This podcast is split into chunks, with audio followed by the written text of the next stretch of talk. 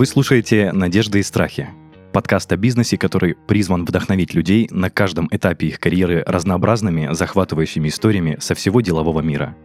Меня зовут Денис Беседин, я бывший владелец франшизы маркетингового агентства, и каждый выпуск ко мне приходят предприниматели и рассказывают, что за история стоит за их бизнесом. В этом выпуске у меня в гостях совладелец федеральной компании Art Engineering, которая занимается производством и монтажом канализационных систем – бывший владелец сети ночных клубов и кальянных, а также человек, у которого была сеть магазинов спортивного питания, Константин Югансон. В узких кругах более известный как Костя Септик. Кость, привет. Всем привет. Исходя из нашего легкого био этого выпуска, я очень хочу послушать, как ты смог перепробовать столько ниш, несмотря на твой молодой возраст.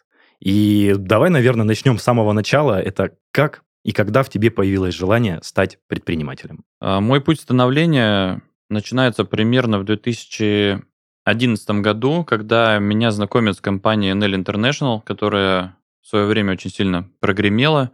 В то время она еще была, ну, на мой взгляд, абсолютно неизвестной. То есть там были бабушки, дедушки, взрослые женщины, которые э, принимали вот эти вот коктейли Energy Diet, использовали их для похудения. И меня пригласил туда мой друг, потому что его мама была в этом NL International. И, собственно, мы начали посещать эти мероприятия, если честно, это выглядело как э, какая-то секта. Я слышал, да, что NL International немножко славится таким, э, такой репутацией, но в целом компания неплохая, если я не ошибаюсь. Прям. Да, ничего плохого сказать не могу, э, тем более 2-3 года назад, 4, наверное, 5, вот, вот этот вот бум Инстаграма, когда все занимались NL International, я вообще, в принципе, не привык о чем-то жалеть, но думал, а вот если бы в 2011 это как биткоин, а знаешь. Слушай, а ты на тот момент учился или э, уже закончил обучение? Ну, в 2011 я был на втором курсе. Вот, то есть я был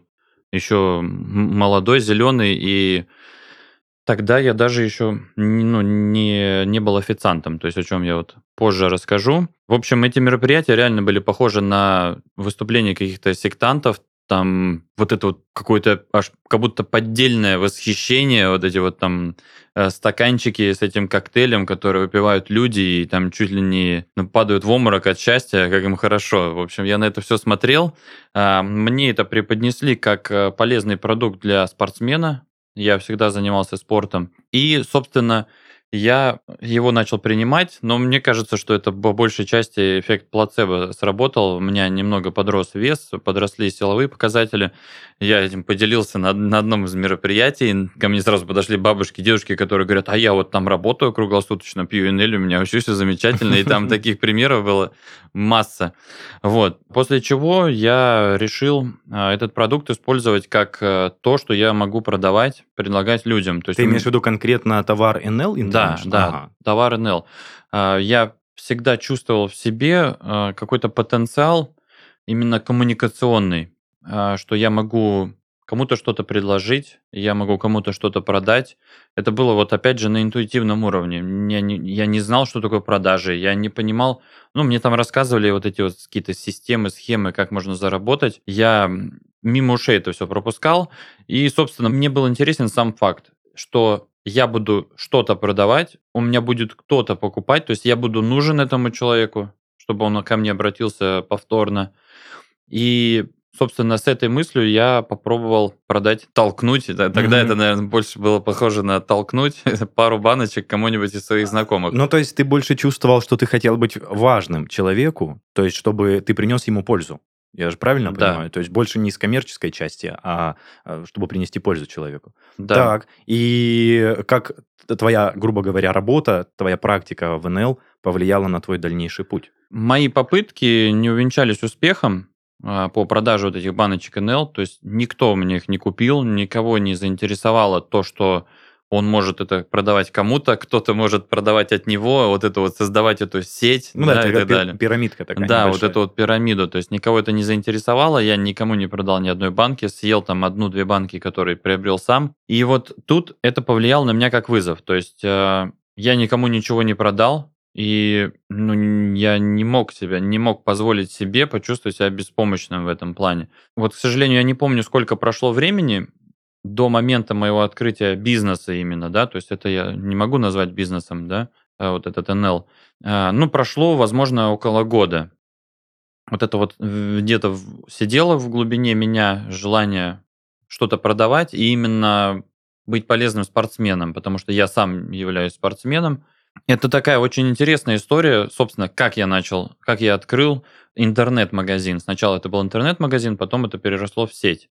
А, мне, получается, было 21 год, если я не ошибаюсь. Это такое, я еще это считаю юношеством, еще достаточно неокрепшая психика, уверенности в себе особо нет.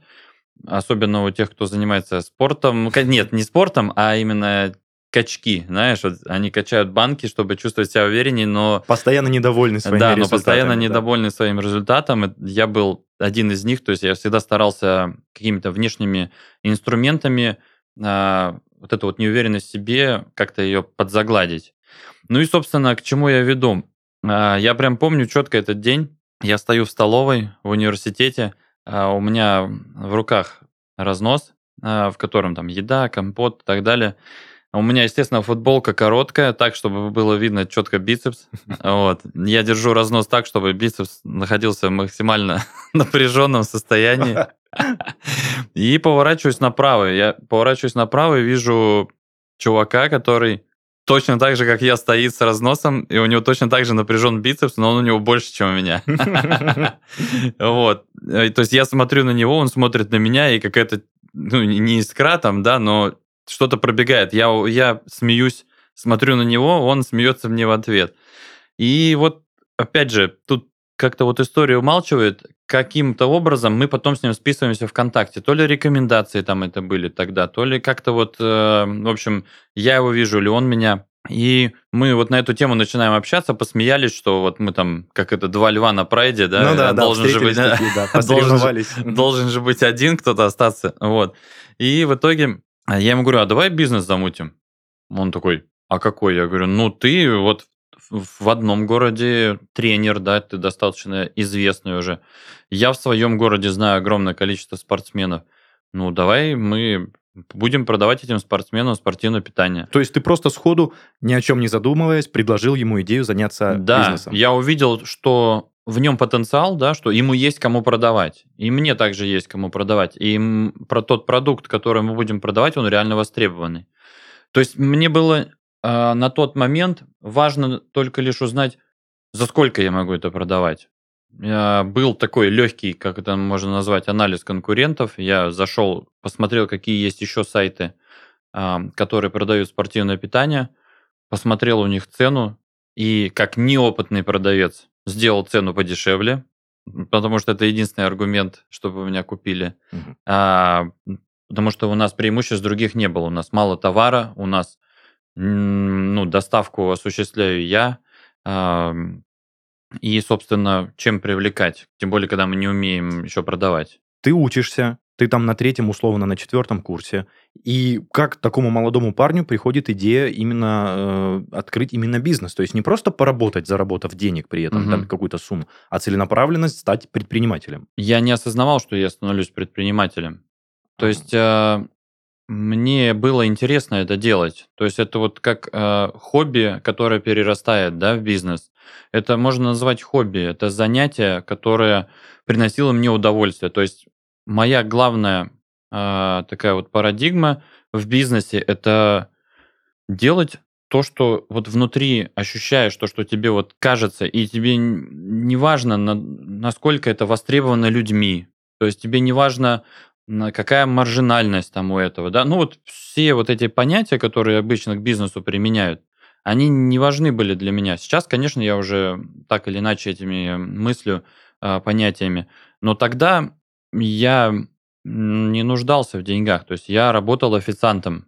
На тот момент уже Я уже работал, да, в 19 лет я начал работать официантом. К этому моменту я уже заработал на достаточно неплохую машину в 2011 году, там она тысяч 600, наверное, стоило. Работая при этом официантом. Работая официантом. Я еще закончил университет с э, красной медалью Ой, с красным дипломом, да. И мой университет был единственный с самыми высокими стипендиями. У меня была стипендия 25 тысяч. Это очень неплохой показатель вот. для студента. Да, даже на 30. И вот, соответственно, я получал там 30, тут 30, э, там где-то родители помогли, я это все дело копил. Ну и вот, собственно, я заработал так на машину. То есть у меня не было потребности, что мне нужно там время свое чем-то занять или больше заработать. А, это произошло по щелчку. То есть, а давай, а давай, и все. И не было никаких задних мыслей. Это, не знаю, конечно, я не дорос там до масштабов Apple, да, но вот, наверное, у Стива Джобса там в гараже или многих других гениальных э, предпринимателей, у них же, на мой взгляд, также и приходили идеи в голову. А давай сделаем, давай, все. И просто делаешь, не заморачиваешься. И, собственно, мы определили, за какие там деньги мы будем это все дело продавать, сколько нам, точнее, не сколько нам надо купить, а сколько у нас есть. У нас было э, под 25 тысяч рублей на тот момент. Ну, я так понимаю, это самостоятельно накопленные инвестиции, то есть вы не привлекали со нет, стороны никакие нет, вложения? Нет, нет. 25 тысяч рублей – это ну, не такие уж большие деньги, да, но вот их было немного после приобретения там автомобиля там и еще чего-то. Ну, типа, ну давай. В итоге мы понимаем, что ну что-то маловато полтинник на двоих, э, привлекаем еще третьего. Третий это мой хороший друг-товарищ, который работал стоматологом. Предполагалось, что у него там зарплата на тот момент была что-то там от 200 до 500 тысяч рублей. Мы предполагали, что он будет инвестировать. В итоге, ну, первый закуп мы сделали поровну, то есть по 25 тысяч рублей, и начали работать. А вот тот друг отошел на второй план, Друг, который стоматолог? Который или... стоматолог, да, отошел на второй план, ну, в плане того, что не было от него никаких инвестиций. Лично я был настолько увлечен этим всем процессом, что мне было вообще все равно. Есть он, нет он, есть там инвестиции какие-то от него или нет. И самое вот интересное, что приключилось первый год нашей работы, это то, что а, Естественно, все велось, учет велся примитивно, там Excel-таблицы. Проходит полгода, я понимаю, что мы продаем ну, на определенную сумму денег, мы ни копейки оттуда не берем. Все, что мы зарабатываем, мы обратно возвращаем в покупку товара. И проходит полгода, и я понимаю, что у меня чуть ли не, не то, что столько, сколько было товара осталось, а его как будто даже меньше стало. Я начинаю вспоминать такие ситуации, когда, например, меня интересует наличие какого-то товара. По нашей там Excel-таблице он числится моего компаньона, который продает в другом городе, который тоже спортсмен. Он говорит, да, я уже продал там тогда-то, тогда-то, и я тебе уже деньги за это отдавал. И я начинаю вспоминать, понимаю, что этих ситуаций было многочисленное количество, и я прихожу к выводу, что, ну, я же сам себя не могу своровать, значит, это он своровал. По-любому. Не может быть так, чтобы у нас не увеличилось количество ну, товара. То есть твой партнер от тебя что-то утаивал, получается? Ну, получается, он продавал, забирал деньги себе, и потом, ну, это все забывалось и так далее. То есть, ну, не было никакого бухгалтера, не было никакого учета, поэтому верили друг другу на слово. Вот. И я понял, что, ну, как, не пойман не вор, да, доказать мне нечем, что он своровал, и у меня нет желания тратить свое время на то, чтобы попытаться его поймать. Это, в принципе, я тоже такую жизненную позицию принимаю. То есть, э, когда дело касается денег, ну, каких-то неприятных ситуаций, связанных с деньгами, всегда нужно оценивать риски какие-то не финансовые, финансовые, и в первую очередь нужно адекватно оценивать, сколько ты времени потеряешь. То есть, чем это может обернуться и сколько ты времени потеряешь. Потому что даже там 200 тысяч рублей, грубо говоря, и один день работы могут быть неравнозначны, потому что за один полноценный день работы, когда ты будешь находиться в хорошем состоянии, настроении, да, заряженной своей командой, ты можешь заработать больше. И, собственно, у меня не было желания его попытаться разоблачить, я придумал какую-то легенду, почему мы должны с ним расстаться. Ну, то есть ты уже на тот момент хотел от него избавиться? Сразу, я сразу это угу. понял. То есть э, тут э, прошло пару дней буквально. Я сказал, что-то я сказал, мы расстаемся по такой-то, такой-то причине, сколько тебе надо денег? Все, там, какую-то он сумму назвал, мы с вот этим моим э, другом, товарищем, стоматологом скинулись, выплатили ему деньги и начали работать вдвоем. Где-то через полгода, наверное, после этого мы, ну так как уже никто не ворует, мы деньги все обратно вкладываем в наш бизнес, наращиваем количество товара – И наступает момент, когда мы понимаем, что, в принципе-то, нам товара достаточно, чтобы его уже выставить... На полке. На полке, сказать. да. То есть у нас не было каких-то больших вложений, то есть у нас нам необходим был накопленный товар, то есть мы накопили необходимое количество, уже и на самом деле дома его хранить было не вариант, все было заставлено. Мы сняли точку, она была через дорогу от моего дома, что было очень удобно. И все, начали продавать, то есть у нас появился и магазин, интернет-магазин, который был, и реальный магазин. Слушай, я тебя перебью. Ты сказал, была точка напротив твоего дома. То есть какого-то анализа рынка, анализа места, где вы открываетесь, соответственно, тоже особо не было. То есть основным э, причиной открытия это было рядом. Да, у меня через дорогу... Э, у нас город небольшой, э, его на машине можно проехать 10 минут максимум от начала до конца. Э, меня и так все знают. Э, один из самых лучших в городе Залов. Он находится через дорогу от моего дома. Торговый центр, где мы открыли первый магазин, это торговый центр моих друзей. Вот, то есть тут я не заморачивался никогда. Мне не было у меня задачи оценить что-то там, просчитать. Вот торговый центр, вот точка, вот ребята мне дали нормальную аренду, вот он зал мой тоже через дорогу. Все, буду сидеть здесь продавать, уже буду потом думать, как э, в этот магазин народ привлечь.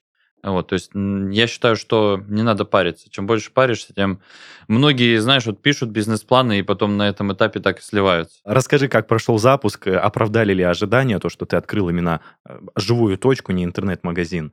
Как вот, это все кстати, дело пошло? знаешь, это было для меня каким-то открытием неосознанным. Я думал, ну, есть интернет-магазин, есть доставка до дома. Зачем нужна реальная точка?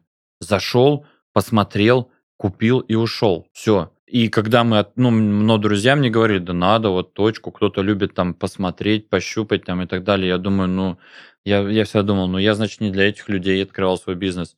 И потом, когда все-таки звезды сошлись, да, я начал больше в эту сторону склоняться, открыл точку, и я понял, что реально люди начали приходить. То есть доход подрос однозначно? Однозначно. Да, то есть э, я думал, что часть моих клиентов, а, покупателей из онлайна перейдет в офлайн. Ну, по сути, так и произошло, но это были только знакомые. То есть это тот круг лиц, который, с которым я общаюсь. Пришли по... и новые. Пришли и новые, да, пришли и новые. Вот. И, в общем, я не пожалел. А как ты продолжаешь дальше развиваться? А вот дальше, кстати, тоже интересно. И это вот чуйка, а, которая у меня на протяжении всей жизни присутствует, а, которая мне позволяет делать те или иные решения, которые оказываются очень достаточно правильными. Я прихожу к друзьям, которые занимаются в, ну, в самом таком крутом, дорогом зале в нашем, уже не в моем городе, а в соседнем. Да? То есть это есть город Томск, Томская область, и рядом есть закрытый город с атомной электростанцией Северск. То есть вот мой город, про который я говорю, это Северск. А я дальше уже вышел за его пределы. То есть у меня появились друзья в Томске. Там 5 километров э, разница между городами. Вот, и позанимавшись в этом зале, я увидел, что там стоит точка по продаже спортивного питания. Вот. И я понимаю, что эта точка очень крутая. Ну, то есть это место встречи одних, наверное, из самых богатых людей этого города. Именно точка зал... спортивного питания? Не точка спортивного питания, а зал. То есть он, а, раз... он размерами несколько там тысяч квадратных метров. То есть это как вот э, Gold Gym, вот эти вот Что-то типа того, то да. Элитный зал какой-то. Он назывался Powerhouse Gym, то есть это франшиза американская. То есть это ну, уровень такой действительно крутой.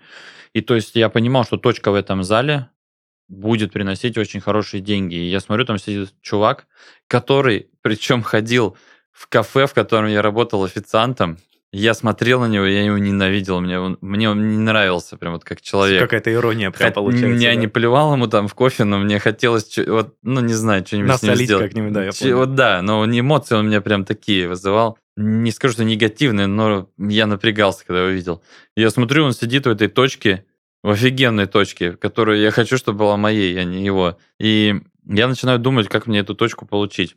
Ну и, собственно, немного времени прошло, я ему предложил быть партнером, потому что, ну, отжать я у нас уже не отжимаю. Подожди, так этот человек, это получается владелец? Он был владелец Он точки. в чем дело. Да. И я ему предложил стать партнерами. Мы долго это обсуждали, я там маленечко приукрасил то, на, на каком уровне у нас сейчас там продажи и вообще насколько мы там классные. Ну, это, знаешь, В этом нет ничего плохого. Ну, слушай, показать себя то есть это не... со стороны перспективы. Да, вот да, то есть это не соврать, это красиво сказать. Вот. Не обмануть. Вот это важно. То есть э, у меня были такие ситуации, когда я добивался успеха из-за того, что я ну, немного приукрасил. приукрасил да, немного покрасивее сказал. Вот. Но в итоге люди... Я оправдал в любом случае ожидания перед всеми людьми, которые, перед которыми я так э, говорил. Ну и все, мы стали партнерами. А я немного упустил момент. У нас уже на тот момент была точка. Еще, еще одна. одна. Да, то есть у нас их уже было две.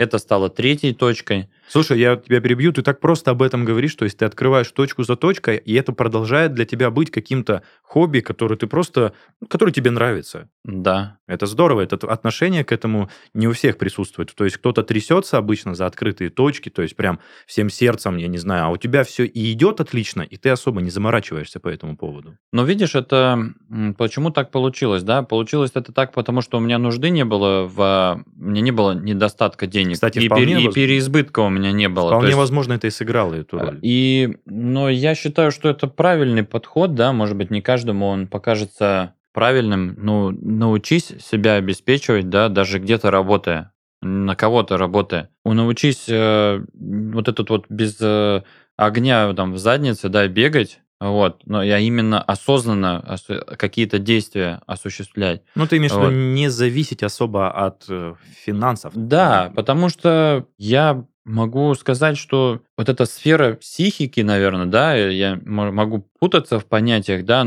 ну, в общем, люди, которые нас окружают, очень мало людей эмоционально стабильных. По этой самой причине, да, когда у тебя будет подгорать, а когда у тебя что-то не получится, ну, кто-то там, я не знаю, и с ума сходит, да, кто-то потом вообще забивается в себе, кто-то, не знаю, там спивается, кто-то там, ну, что-то плохое с собой делает.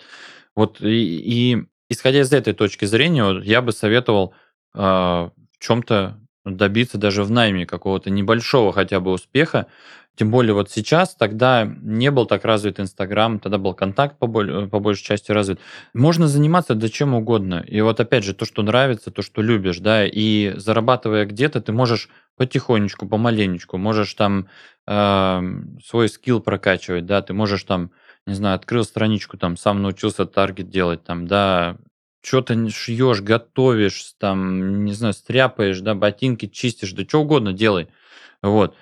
Но когда у тебя не подгорает, ты начинаешь это делать вот не потому, что тебе надо, а вот потому, что тебе нравится. Потому что если тебе нравится и не приносит деньги, и у тебя нет денег, то ты не будешь это, скорее всего, делать, да. А когда тебе это нравится, у тебя есть деньги, для минимум, да, прожиточный минимум мы говорим, не про какие-то излишки. Тебе по кайфу начать это оттачивать, потом подумать, а как бы сделать это, делать это, ну, там, если что-нибудь там шьешь, а как шить быстрее или шить больше, ну, в общем, да, развить красивее. это все. Да, и... вот, читаешь книги, ищешь поставщиков, там, перебираешь ткань. Ну, короче, это вот нормальный, адекватный путь развития. Понял. Я считаю, что со мной не согласятся многие. Я считаю, нельзя заниматься бизнесом, когда у тебя не хватает денег вообще в принципе на жизнь.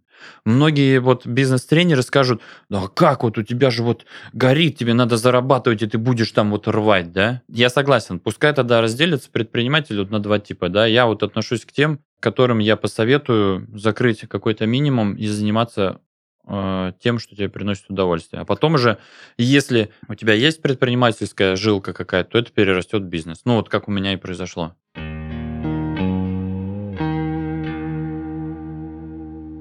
Если ты начинающий предприниматель и слушаешь наш подкаст, у меня для тебя есть полезная информация. Мы попросили нашего спонсора сервис PlanFix дать несколько советов начинающим предпринимателям о том, как строить свой бизнес, не отвлекаясь на рутину. И вот такой совет он дает нам сегодня. Уделите особое внимание обратной связи с клиентами. Обратная связь важна не только потому, что дает предпринимателю информацию о потенциальных точках роста, но и потому, что, по сути, является инструментом продаж. Собрать фидбэк в одном месте помогут менеджеры социальных сетей и CRM-системы от нашего спонсора. Ты можешь общаться со своими клиентами в социальных сетях, которые им удобны, например, Telegram, WhatsApp, Instagram или ВКонтакте – или же подключить онлайн-чаты Чатра, Лемур или твой собственный чат и обрабатывать сообщения из них прямо в планфиксе в режиме реального времени. Подробная информация о том, как улучшить процесс обработки заявок и общения с клиентами будет по ссылке в описании этого выпуска. А в следующем еще больше советов о том, как строить свой бизнес легко и играюще.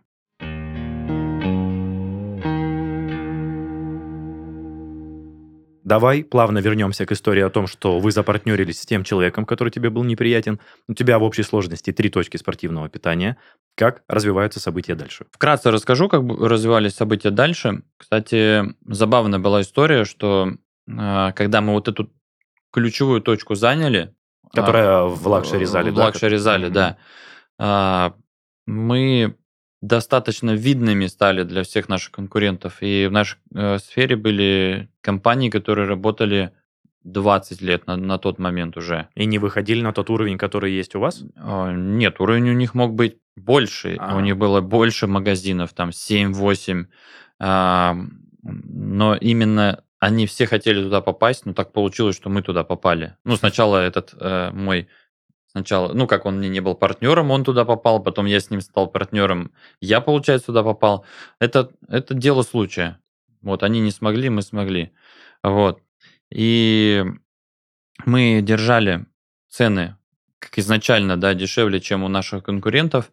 А тут мы, раньше мы сидели в своем городе, а тут мы уже в соседнем несколько точек открыли. А потом мы начали еще свою товарную реализацию в залы там спортивные ставить. Ну, другие. то есть просто как ларечки вот эти возле стойки да, администратора. Да.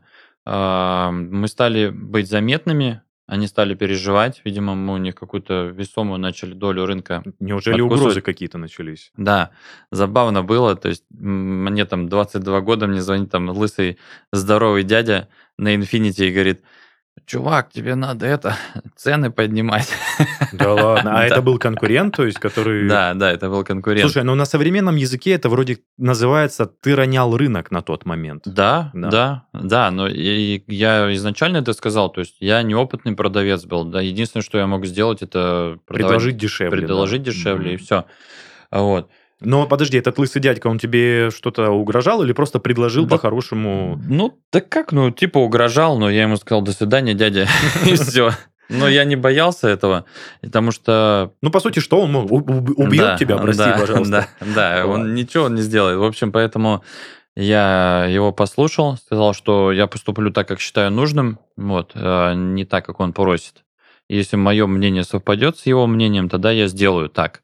Ну и, собственно, далее э, мы с партнерами, когда у нас уже три точки, онлайн-магазин, э, проработали, наверное, еще год. Как раз вот, да, это к 2014, по-моему, подходит. У партнеров расслабляются булки, так сказать. В определенный момент мне это надоело, я понял, что я хочу все-таки видеть рядом с собой единомышленника, который будет вкладываться так же, как и я, который будет э, болеть за свое дело да, то есть тогда я уже понимал, что это бизнес, тогда я уже начал оттуда какие-то деньги брать. Ну, кстати, наверное, тоже важную, важную роль играло то, что я начал, я уже и университет заканчивал, то есть я уже и стипендию скоро не буду такую получать, и официантом мне уже работать, э, закончив университет, не хотелось, я это четко понимал. И я понимал, что мне из бизнеса нужно доставать деньги. Я понимал, что мне нужно уже определенное количество денег, да, и, собственно, наступил момент, когда я понял, что надо избавляться от моих э, партнеров. А, та сумма, которую им, им бы была, ими была бы принята в качестве компенсации, я ее выплатить не могу. А, и я принимаю решение продать их доли кому-то. Не самому выкупить, а продать их доли кому-то для того, а, чтобы... То есть просто заменить, грубо заменить, говоря. Заменить, да. Два человека на одного, это тоже будет проще. И найти единомышленника.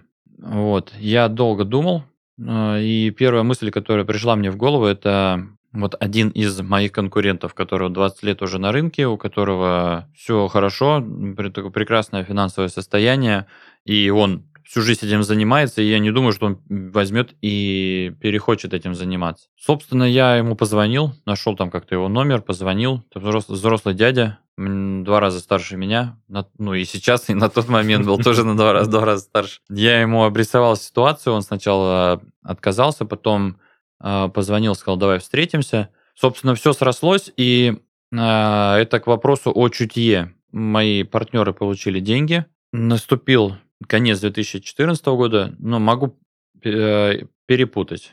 Какой-то год, по-моему, это конец 14 когда а, у нас так называемый кризис произош... да, произошел как, в стране. Как раз 14 да. Вот, когда доллар в 2-3 раза вырос. А мы... Соответственно, цены на товар да, тоже подросли. цены мы закупали в долларах, а продавали в рублях. И конкуренты, даже вот эти штучные магазины и еще одна сеть, которая была, они держали цены на прежнем уровне. То есть у всех были какие-то определенные складские остатки, и мы, получается, уже с этой сетью, с которой объединились, объединили свои складские остатки, их там было, ну, порядком. То есть у нас была возможность, наверное, полгода еще торговать, не поднимая цены.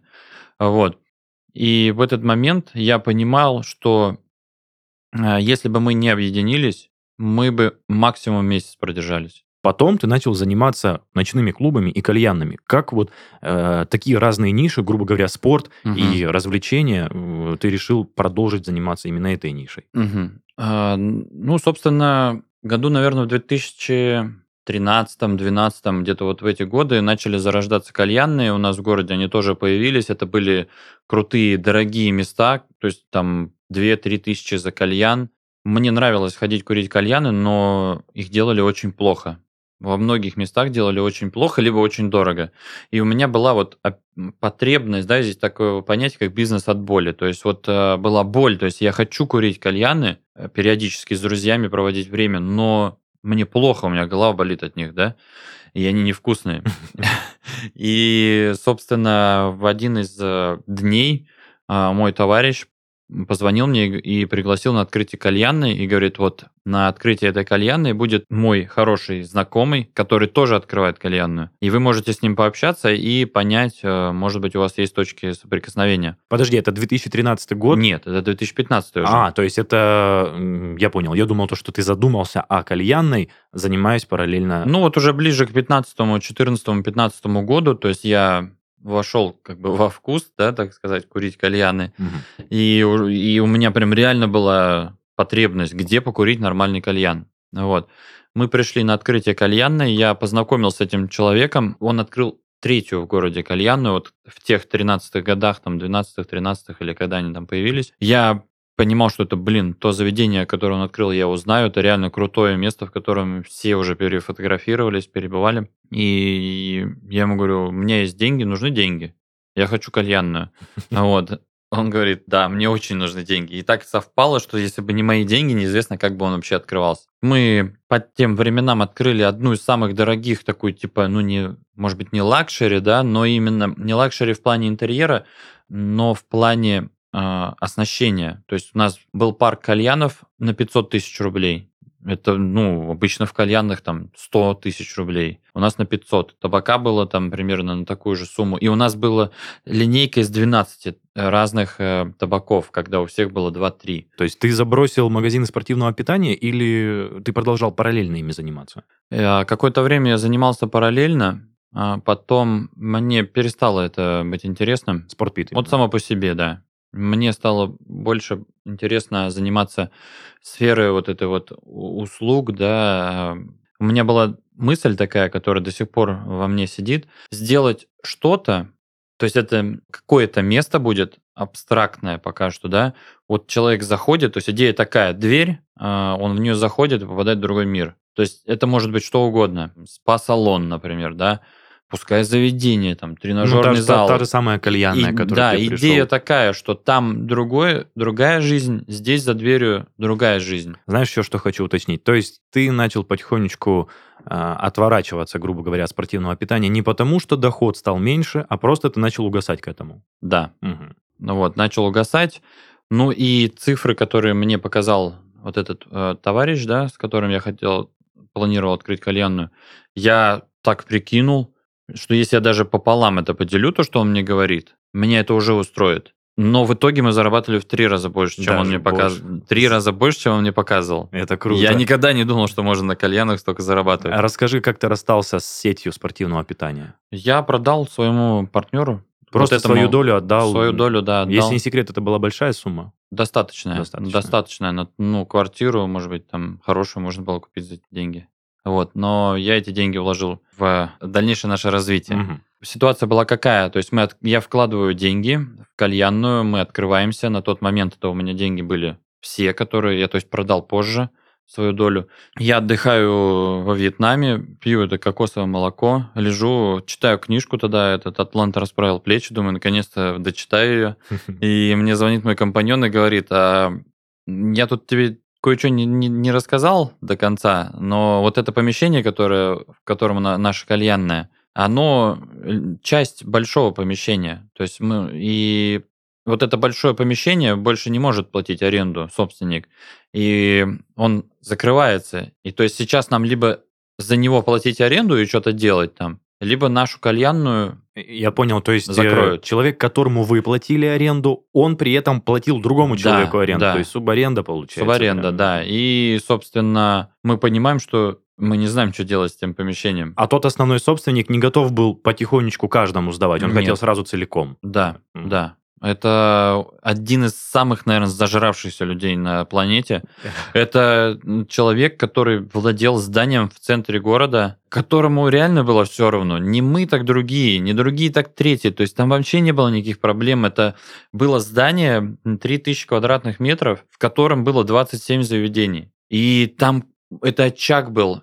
Это Томск студенческий город. Это был очаг общепита, очаг людей, то есть там вот этот вот круговорот, все из заведения в заведение, там клуб, здесь кальяны, здесь пивнуха, тут шау, шаурма там, и все, это, это было прям симбиоз такой. И человек офигенный. не хотел по крупицам это собирать, париться, да, он просто да. хотел разом получать большой кусок. Да, вот все, забирайте, не забирайте там нафиг. И как вы выходите из ситуации, что субаренда mm. прекращается? Мы, у нас единственный выход, Точнее, у меня, наверное, единственный выход. Тот так, не так уж и много денег вложил в кальянную. Я большую часть туда вложил.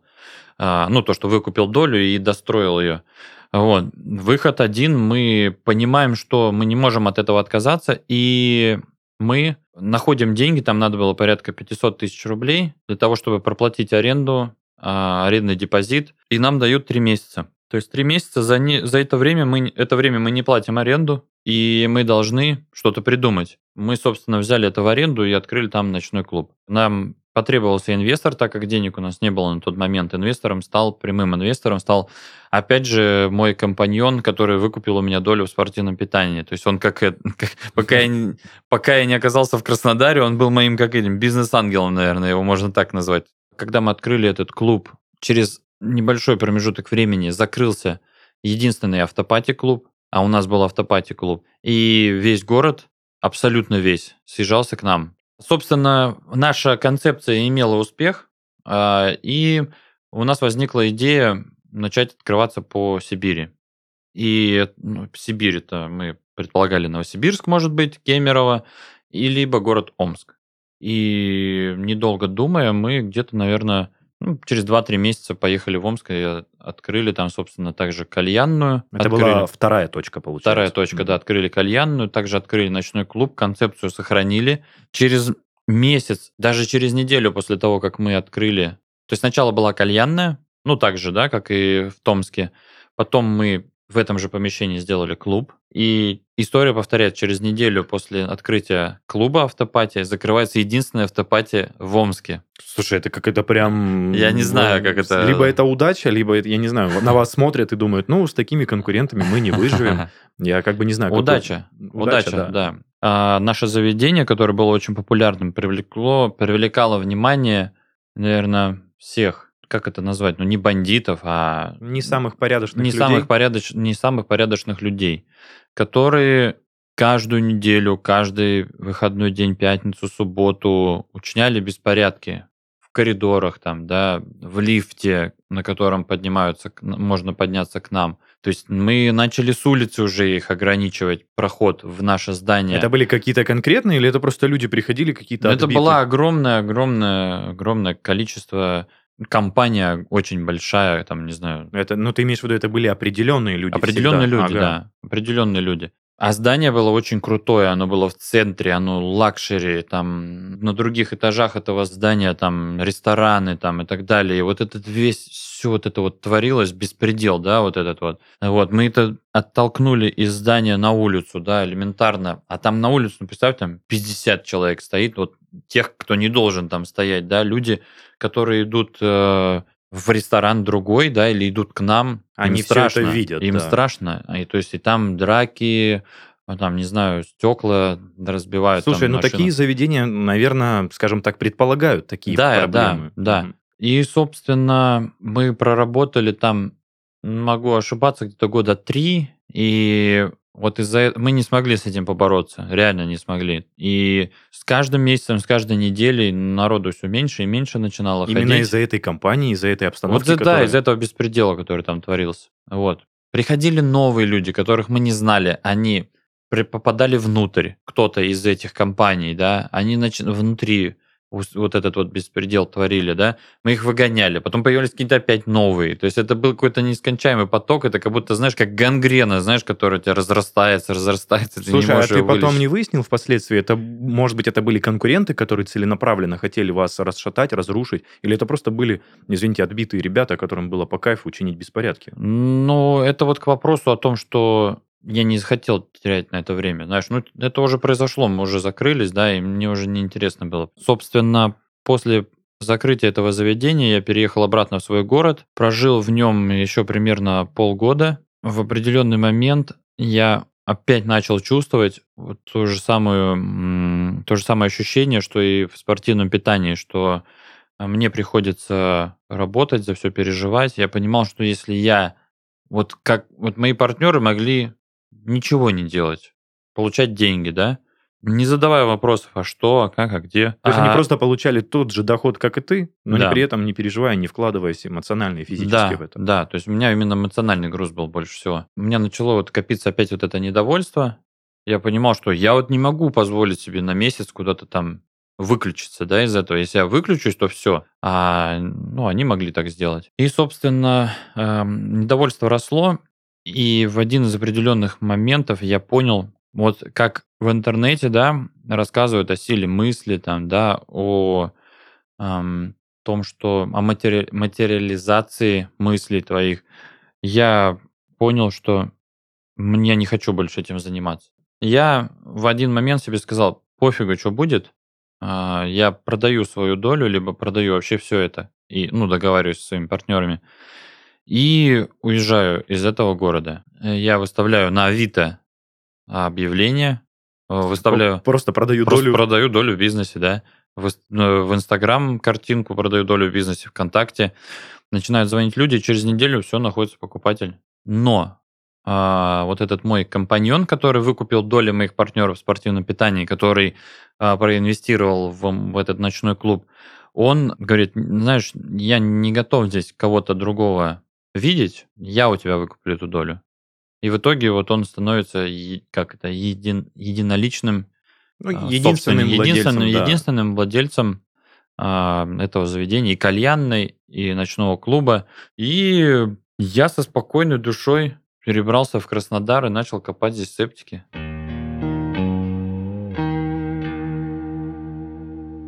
Спонсор подкаста «Надежды и страхи» — платформа PlanFix.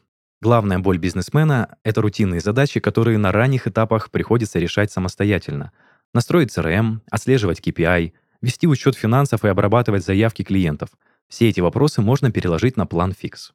PlanFix — это система управления компанией, которую можно сравнить с трансформером или конструктором Lego.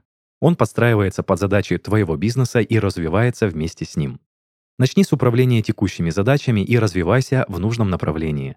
Правильно стартовать помогут готовые решения, которые предлагает PlanFix. Система работает как на iOS, так и на Android, а значит управлять своим бизнесом можно прямо с телефона. Ссылка в описании.